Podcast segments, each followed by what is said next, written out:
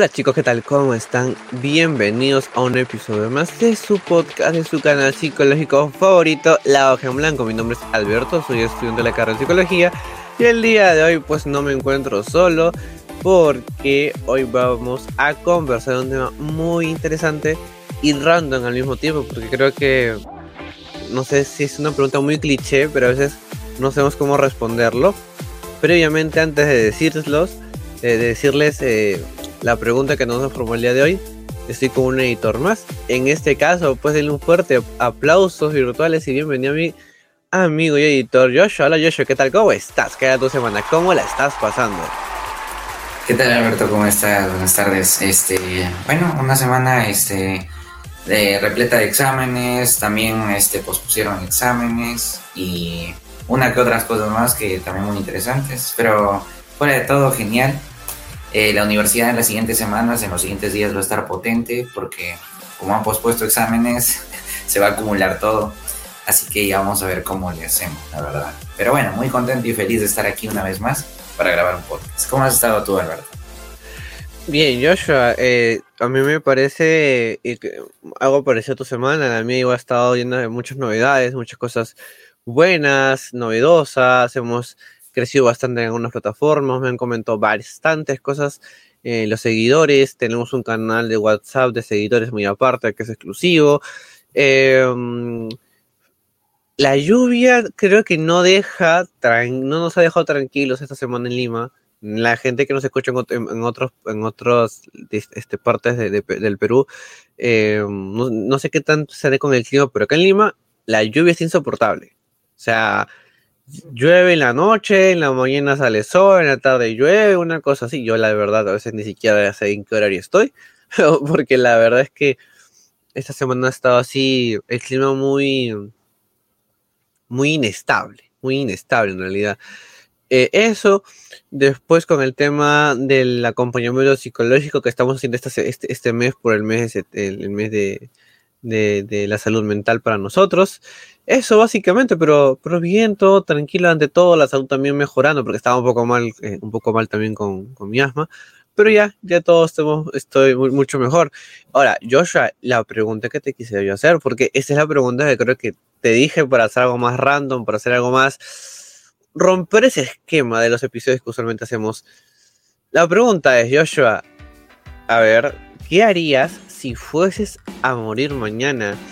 Y esta pregunta, no sé, creo que me preguntaron eso una vez en el colegio, no sé mucho qué responder, no sé, ¿tú qué dirías en ese aspecto?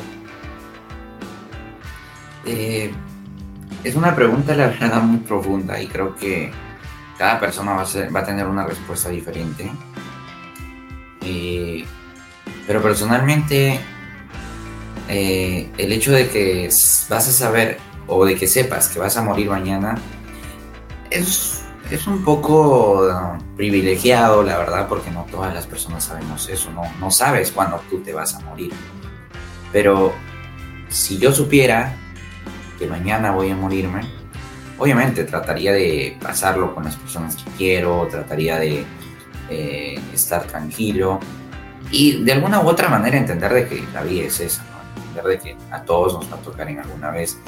Claro que en esta situación muy hipotética, este, todo está a nuestro favor, porque ya sabemos que mañana es, así que podemos ir a disfrutarlo eh, el día al máximo. Pero es curioso porque genera mucha conciencia, si te das cuenta. Pero creo que en resumen es pasarlo con, con la gente que quiero. Y, y si me dieras, por ejemplo, más tiempo, como que te vas a morir en un mes, bueno, ahí sí, podría pasar con la gente que quiero, irme de viaje, eh, generar más experiencias de lo normal, ¿no? O sea, ¿tú qué me dirías, Alberto, con esta pregunta? A mí, o sea, si tú me preguntaras esto hace un par de años atrás, no sabría qué responderte. Porque algo que tú me dijiste, algo que tú dijiste es que me gustó mucho la tranquilidad, la tranquilidad del hecho de decir, bueno, estaría tranquilo, ¿no? Porque ya no estoy con esa incertidumbre de cuándo me voy a ir. Yo, creo que cuando una persona tiene una enfermedad, una enfermedad mortal, como el cáncer, como el VIH, bueno, el VIH ya tiene, ya tiene tratamiento, hasta cura ya tiene. ¿no? Pero cuando hay, cuando una persona se entera que tiene una enfermedad eh, que no tiene cura, el no saber cuándo se va a detener todo y cuándo se va a acabar todo, eso, eso te gana con mucha ansiedad. ¿no? Pero yo creo que al inicio viene, viene el límite, ¿no? Viene una subida de adrenalina que tú dices, ¿cómo, al enterarte, ¿no? Que ya mañana es el día de, tu muerte. Pero luego dices, bueno, ¿y ahora qué hago? no, es como que, oye, mira, es, mañana, ¿no? ¿Cómo me gustaría pasar mi último desayuno? No, eso, y ahí vienen los últimos momentos. No sé si te has puesto a pensar eso, Joshua, o gente también. Em, que dices, o sea, llegas a un punto en que tú dices, oye, ¿qué me gustaría por último disfrutar? No sé, eh, por última vez ver un amanecer, por ejemplo, ¿no? Eh, por última vez, no sé, desayunar en familia. No, o sea, una cosa así. Porque yo creo que al inicio, hace un par de años, como te, como te decía, no sabría cómo, cómo responderte ya ahorita, con todo lo que por la experiencia y por tanta gente con quien yo converso y dialogo constantemente sobre temas profundos como tanto como este y otros más, en mi mente viene el hecho de una tranquilidad de me voy a saber que me voy a morir en un día, en un momento, en una hora en específico, que tú sabes que marcan las 12 y es el día siguiente, ¿no? Está la pregunta te siento, ¿qué harías si fueses a morir mañana? no te está diciendo en qué momento del, mañana. Mañana, o sea, te está diciendo mañana. Y tú sabes que mañana empieza a las 12. 11 y 59, ya estás, pero... ¿no? Entonces, yo creo que por ese lado me daría mucha tranquilidad. Esa tranquilidad que a veces la gente no, no, no busca la gente mucho se desespera, o sea, esa desesperación. Yo antes pensaría que la gente se asusta al saber que te vas a, que se va a morir. Pero si lo, si lo analizas, no sé si te habrás puesto a pensar, Joshua, que da más miedo saber, o sea, que no saber que saber. No sé si, no sé si me dejo entender. No, no sé tú qué dirías. Claro, eh, es que aquí viene un punto. Eh, yo recuerdo que hicimos o bueno, se hizo, hice un live hace un tiempo de, eh, ahora que no te tengo te valoro, o ahora que, claro, ahora que te perdí te valoro, o algo por el estilo. Porque básicamente es muy curioso cómo las personas tendemos a, no valorar las cosas hasta que ya, la, ya las perdemos completamente. Resulta de que no valoro a una persona hasta que veo que ya se fue. Eh, no valoro el dinero hasta que veo que ya no lo tengo no valoro mi salud hasta, veo, hasta que veo que ya la perdí. Eh, necesitamos que venga el doctor y nos diga, oye, estás muy obeso, bájale al sodio, porque si no en dos, dos meses te mueres. Y ahí recién empezamos a hacer cosas para poder mejorar nuestra salud. Esperamos a que tu, nuestra pareja, o esperas a que tu pareja te diga, estoy cansado, estoy cansada, ya no quiero seguir en la relación, para que recién empieces a decir, oye, ¿qué pasó? Y es que esta pregunta también tiene que ver mucho con que la gente no frena. La gente... Es la palabra, la gente no frena. Estamos tan acostumbrados a conseguir tanto en la vida, a, luchar por muchos objetivos personales, externos, y no tiene nada de malo, la verdad.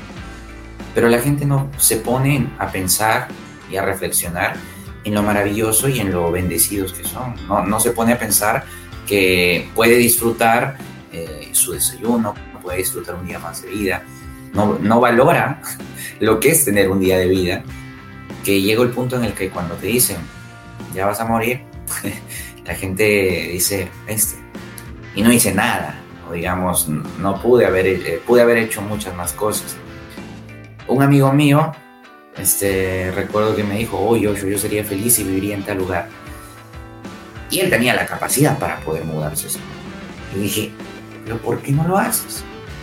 No, es que, es que no sé, puede que este, no me guste o tal vez este, salga muy caro. Y tenía las posibilidades, la verdad, en su momento. Pero no lo hacía. Y ejemplos podemos dar un montón. Pero creo que en, en el punto de el no saber o el saber que genera más miedo, creo que es el punto en el que no nos detenemos a pensar, porque si una persona se detiene a valorar las cosas que tiene en la vida, va a actuar todo el tiempo como si mañana se fuera a morir. Y no en el, y no en el son de, ah, bueno, Joshua dice que mañana me puedo morir y dejo todo, ya no estudio, ya no trabajo, no me importa mi salud. No, o sea, porque hay posibilidad de que mañana no te mueras. Ojo, cuidado con eso. O sea, yo espero que no te mueras, pero hay posibilidad de que sí te mueras. Entonces, vivir con, con esa incertidumbre también te ayuda a generar conciencia de decir, oye, no eres eterno.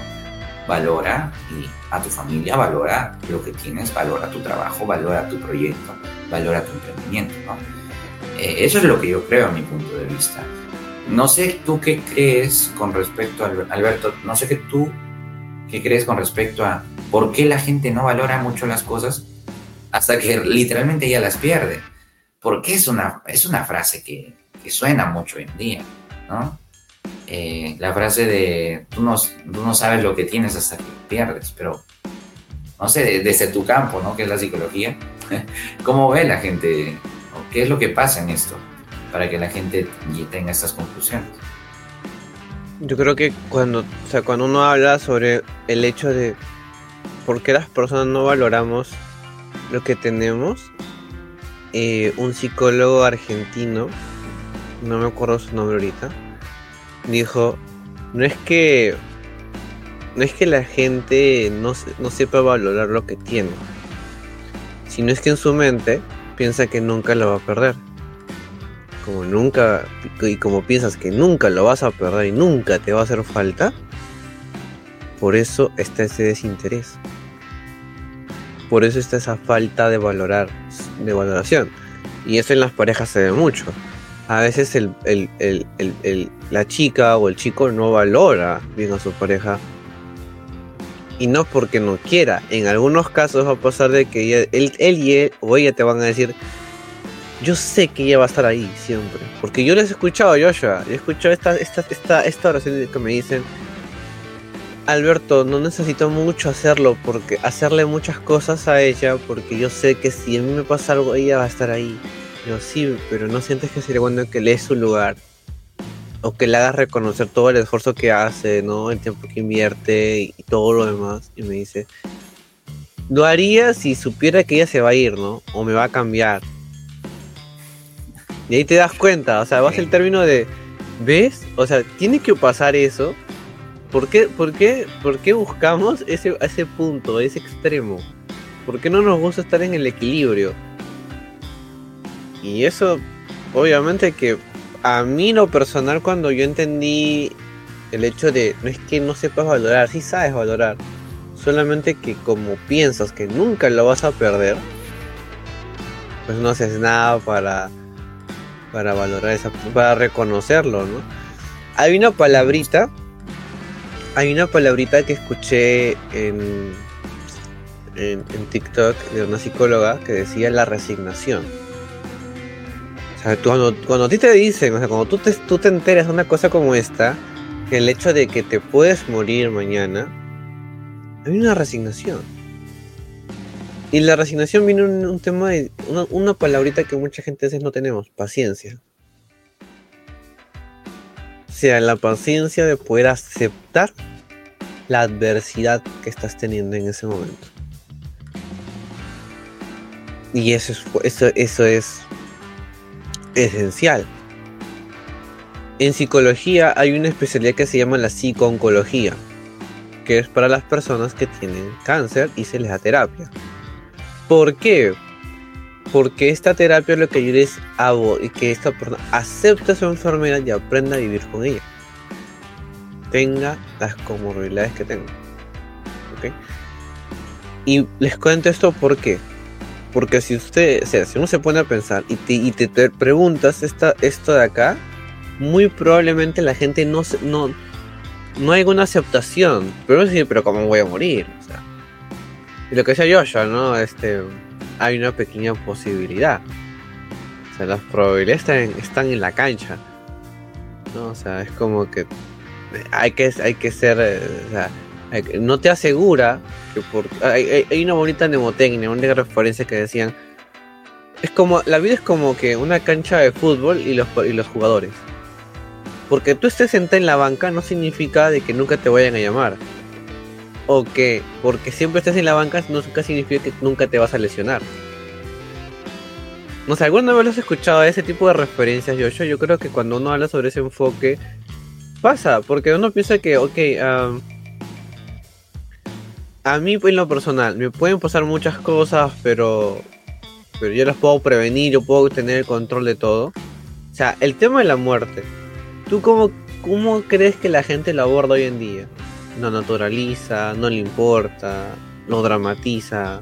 ¿Tú qué piensas, Joshua? Yo creo que eh, obviamente el tema de la muerte es algo que escapa de nuestras manos, eso es algo que no controlamos. Pero aquí también viene el punto que mencionabas tú, o sea, que mucha gente piensa que somos eternos. Y como somos eternos, ahí vamos a, comer chatarra, a comer basura, a, comer, a, intoxicarnos en alcohol, no lo sé. Y, y llega un punto en el que incluso pensamos que la gente nos rodea es eterna también. Como tú mencionas, mi, pareja iba a estar, mi mamá, mi padre, mi, mi abu, mis primos, mi hermana, mi hermano, ahí siempre van a estar. Es interesante que cuando una persona fallece, la gente llora, ¿verdad? Pero una de las razones principales por las que llora es por las cosas que no hizo. Porque la gente dice, no le dije te amo, no le dije lo que yo sentía. Eh, espero, eh, la gente dice, ojalá hubiera visto lo orgulloso que yo estaba de él o de ella.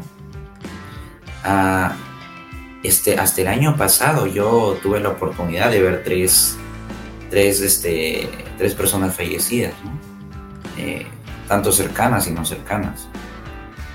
Y es muy interesante cómo las personas lloran más por lo que no hicieron. Y, yo me pregunto, y yo espero que tú también te preguntes, ¿no? ¿Por qué esperamos? ¿Por qué esperamos a que recién ocurra algo para recién querer actuar, ¿no? Yo, yo, yo de corazón espero que no te pase el hecho, de, el hecho de que una persona se muera para que tú recién empieces a tomar acción. De corazón espero que no te pase el hecho de que venga un doctor y vayas al doctor y te diga, señor, señora, te vas a morir para que recién empieces a hacer, cambios. Una experiencia que yo cuento eh, normalmente en este tema es cuando yo me fui de casa, porque bueno, tú sabes que yo ahorita estoy estudiando en Lima, estoy alejado de mi familia. Eh, la gente también que me sigue sí lo sabe, pero lo aclaro para la gente que no está escuchando por primera vez. Y es muy interesante como yo recuerdo que antes de que me vaya, de, la casa, ¿no? Para venir a estudiar a Lima. Recuerdo que había muchísimas peleas, muchísimas peleas con mi madre. Eh, con, mi, con mi abu también, muchísimas peleas. Con el tiempo entendí que era la tristeza que tenían ellas porque yo me iba a ir. Y esa tristeza se transformaba muchas veces en molestias, en ira. Y recuerdo que hubieron peleas que terminaban en yo diciéndole, igual yo ya me voy a ir, así que aguántame solo dos meses y ya. Yo ya me voy a largar, cosas así. Pero resulta que cuando yo me vine a vivir, yo ya estaba lejos, ¿no? Empezaron los mensajes, me llamaban cada rato, me decían cómo estás, bla, bla, bla, no olvides que te queremos bastante. No estoy quejándome en lo absoluto, yo sé que es por ser mi familia, por ser mi madre, por ser mi abuelo, me quieren bastante, yo lo sé. Pero ahí es muy interesante, ¿no? ¿Por qué esperamos? Y yo se lo dije en su momento, ¿por qué esperamos tanto? O sea, ¿por qué esperaron tanto a que yo me vaya para recién decirme cosas así, ¿no? Un, este, algo parecido pasó con una amiga que, con un amigo que yo tengo. Que, este, se fueron de casa, este, con la pareja, se escaparon. Y es muy interesante cómo la mamá decía, este, ay, es que mi hijo, mi hija quiere ser libre. No, su hijo no quiere ser libre. Lo que pasa es que por 17, 18 años, ese niño, esa niña vivió una cárcel, señora. Y, ya cuando se fue, usted dice, ay, recién me di cuenta que no hice bien mi trabajo, recién me di cuenta que la fregó o que la fregué. Pero señora, tuvo 17, 18 años para darse cuenta que el niño o la niña no estaba recibiendo amor, el niño o la niña no estaba sintiéndose querida en la familia, no estaba teniendo esa validación, pero esperó a, que pasen cosas así para recién empezar a actuar. Y aquí es muy curioso, y una pregunta que yo te hago, Alberto, con respecto a eso, no sé si te ha pasado, este, el hecho de que, eh, no sé, alguna persona o algún familiar que tú puedas contarnos de qué ha pasado justamente así, que empieza o sucede algo fuera de lo común en su vida para que recién empiece a valorar las cosas. Yo creo que un ejemplo muy claro que, que mucha gente se puede sentir un poco identificada porque, porque esto pasa, es una, es una realidad hoy en día. Sí, todas las personas. Incluso es con el tema de las mascotas, ¿no? O sea, tener una mascota en casa a veces eh, para muchos es una carga. ¿Y qué hacen? Pues al perrito o al animalito lo dejan en la calle. ¿no? Y uno dice, ¿para qué, ¿para qué tienes una mascota si es que no lo vas a cuidar? O sea, ¿para qué quieres, tienes un gato si es que nunca le vas a dar su alimento? ¿No? Entonces no lo, no, no lo vas a vacunar, este, no lo vas a, a cuidar. Entonces, ¿para qué queremos mascotas en casa si, si, va a pasar esto? Ah, pero si es que en el, supongamos, ¿no? Em, cuando se muere la mascota, porque yo lo escuché a mi familia, se muere la mascota y dice, ay, ahora me siento solo, ahora me siento sola, este, ay, este, este, cómo lo extraño, al menos se ponía aquí en la sala conmigo y, escuchaba mi, lo que yo hablaba, o sea, te estás, pero, pero si no lo cuidabas, no lo valorabas, o sea, no, no, no hacía nada de eso, ahora que la mascota no está, pues mira lo que sucede. Digo esto al inicio, o sea, comento esto al inicio, ¿por qué? Porque sucede mucho en algunos casos netamente familiares o netamente con nosotros mismos, sin, tener que irnos a, buscar, a, tener un ejemplo como pareja, es que si tú no cuidas lo tuyo, o sea, si no, si no, si, si no valoras, si no aprecias lo tuyo, entonces no estás listo y no vas a estar preparado para una, para una pregunta que en algún momento te vas a hacer en tu vida como esta. Porque ese tipo de preguntas es muy difícil. O sea, el decir qué harías si, muere, si, si fueses a morir mañana muy probablemente la gente diría, lo que escucha en algún momento, ¿no? Ay, Alberto, me iría a comer toda la comida que pudiera, ¿no? este, eh, ¿qué más me han dicho? Ah, dormiría todo el día, ¿no? Este, iría, este, a, no sé, a todas las, a todas las discotecas desde temprano, ¿no? o, o, o, pediría muchos préstamos en los bancos para irme de viaje, cosas así. Y, uno dice, ok, dentro de tu mundo, para ti es algo valioso, capaz sea un, sea un símbolo muy importante hacer todo eso. Pero ¿qué tanto puede aportar en tu vida eso? O sea, ¿qué tanto te aporta? ¿Y qué tanto sientes tú como ser humano?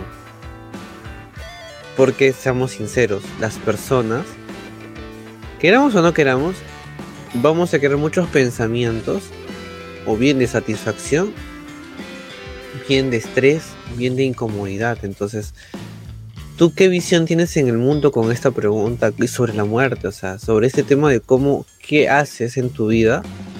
Y yo dejaría la pregunta para que cada uno se responda en su casa. Hoy en día, si te preguntaran esto, si Joshua y yo te saliéramos de tu pantalla, de tu celular, de tu tablet, de tu iPad, de donde tú nos estás escuchando, salimos un reto de, ese lugar, nos, nos colocamos a tu costado y yo te pregunto, ¿qué harías si fueses a morir mañana? ¿Cuál sería tu respuesta? ¿Y qué tanto estás valorando tu tiempo hoy en día? Porque hoy yo creo que eso es valioso. O sea, si le vas a invertir faltando un nada en el que mañana te vas a morir, porque la muerte es define muchas cosas. O sea, en este plano, en este plano. Por lo menos eso yo te diría, Joshua. Ahora, Joshua, yo te, ya yéndonos por la parte casi final de este episodio, que me está encantando y no sé cómo el tiempo pasó tan rápido. este. Te, te diría la pregunta: eh, ¿Cuál sería para ti el valor o, la reflexión máxima basada en esta pregunta, ¿no? Y si es que para ti tú crees que hay una respuesta, existe una sola respuesta para esta pregunta o existen muchos tipos de respuestas variantes, no sé, tú qué piensas al respecto, ¿no? Obviamente, cada persona es un mundo, obviamente. Bueno, psicológicamente somos muy similares las personas, pero en cuestión de pensamientos, gustos, en cuestión de incluso deseos, este, somos muy diferentes, es que va a variar mucho.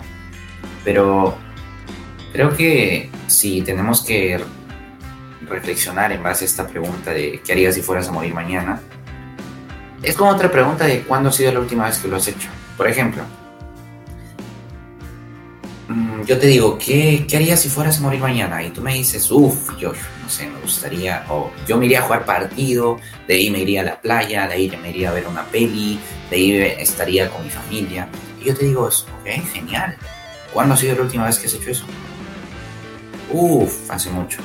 ¿Cuándo ha sido la última vez que has jugado un partido? Uf, hace mucho. ¿Cuándo ha sido la última vez que te has ido a cenar en familia? Uf, hace mucho. Eh, estaría todo el día con mi pareja. ¿Cuándo ha sido la última vez que has estado todo el día con tu pareja? Uf, hace mucho. Estaría con mis hijos. ¿Cuándo ha sido la última vez que le has dedicado tiempo de calidad a tus hijos? No, no sé yo. La verdad no recuerdo. Pero hace mucho. Nos damos cuenta de que muchas veces este, nuestras buenas acciones o buenas intenciones, la verdad, eh, se quedan solamente en nuestra mente y en nuestro, nuestro deseo y no se transforman en, acciones reales, no, no, lo transformamos o no lo plasmamos en la realidad. Y creo que eh, podcasts así o preguntas de este estilo te animan a profundizar justamente eh, en momentos donde debemos de frenar un poco y empezar a valorar todo lo que, lo que tenemos en la vida. Obviamente tenemos que construir, obviamente tenemos que lograr objetivos, obviamente hay muchas cosas que tú quieres en la vida y hay muchas cosas que lograr. Pero también hay muchas cosas por las que agradecer, hay muchas cosas por las que uno puede sentirse bendecido y pleno, ¿no? Sí, incluso cuando tú, o sea, e-, en ese momento cuando uno, uno se pone a pensar eso, o sea, tú, tú, tú, justo lo mencionabas en un momento, ¿no? O sea, a veces las personas, ¿cuándo fue la última vez que pudiste apreciar ese momento. O sea, yo, yo cuando... Y, muchas veces te lo he dicho, ¿no? Cuando conversamos y, me mencionas ese tipo de cosas, es como que te cambia la perspectiva. Porque un enfoque te quiebra el hecho de decir, oye, pero esto no fue así, ¿no? O sea, nunca, nunca le había visto de esta forma las cosas. No, o sea, nunca el hecho de decir, o sea, depende de mí. Si para mí este es un problema, es un desafío. Y, las, y, la, y la palabra es, importante. O sea, mira, si tú, si tú toda tu vida siempre dices, oye, para mí todas las cosas son un problema, ¿qué mundo tan estresante debes estar viviendo? Porque para ti todo es un problema. Pero qué diferente es cuando tú dices, oye, es, el día de hoy tengo una cantidad de desafíos asombrosos. O sea, cambia. En la palabra cambia. Y esta palabra hace que todo tu mente, tu cerebro, tu cuerpo, o sea, haya una gran. un gran contrapeso. Y podamos tener una, una respuesta más clara, más sólida sobre el tema de ¿Qué harías si fueses a morir mañana? Yo en mi caso, yo me llevo este, este episodio porque justo lo mencionaba con él, eh, con Josh en un momento. Es que por lo menos en este mundo, en este mundo terrenal en el que nosotros estamos viviendo, eh, va a haber momentos donde sí podamos aprovechar al máximo. Hay otros que no. Hay otras veces que nos vamos a olvidar. Pero si algo tenemos que ser muy conscientes, nosotros por lo menos los jóvenes, los adultos, los niños es un poco difícil, pero nosotros los adultos, los jóvenes, es en verdad mirar un, ya dejar de estar mirando a los lados, ya dejar de estar mirando atrás y enfocarte en mirar hacia adelante. O sea, mirarte en ti y decirte, oye,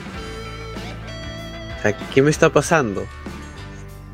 Y hay una frase muy bonita, no sé si la habré subido para, en TikTok para este entonces, no sé cuándo se va a subir este episodio, pero hay una frase muy bonita que, me, que me gusta que dice, el día que tú pienses que tu vida es aburrida, déjame decirte que ese día habrás perdido el interés y la atención en ti.